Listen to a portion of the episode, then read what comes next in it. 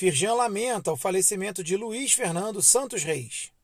Presidente executivo da Associação de Empresas de Engenharia do Rio de Janeiro, Luiz Fernando também foi presidente do Sinicom e vice-presidente do Conselho Empresarial de Infraestrutura da Firjan.